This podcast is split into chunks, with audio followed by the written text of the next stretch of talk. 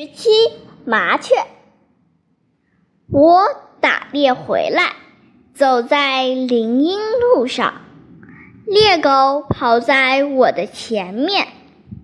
忽然，我的猎狗放慢脚步，悄悄地向前走，好像嗅到了前面有什么野味。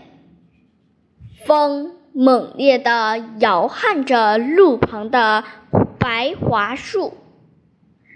我顺着林荫路望去，看见一只小麻雀呆呆地站在地上，无可奈何地拍打着小翅膀。它嘴角嫩黄，头上长着绒毛，分明是刚出生不久从巢里掉下来的。猎狗慢慢地走近小麻雀。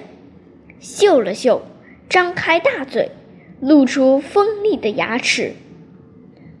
忽然，一只老麻雀从一棵树上飞下来，像一块石头似的落在猎狗面前。它眨沙起全身的羽毛，绝望地尖叫着。老麻雀用自己的身躯掩护着小麻雀。想拯救自己的幼儿，可是因为紧张，他浑身发抖了，发出嘶哑的声音。他呆立着不动，准备一场搏斗。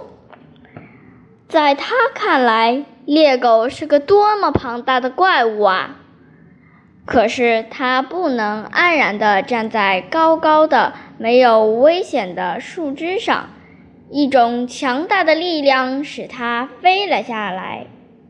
猎狗愣住了，它可能没料到老麻雀会有这么大的勇气。慢慢的，慢慢的向后退。我急忙召唤回我的猎狗，带着它走开了。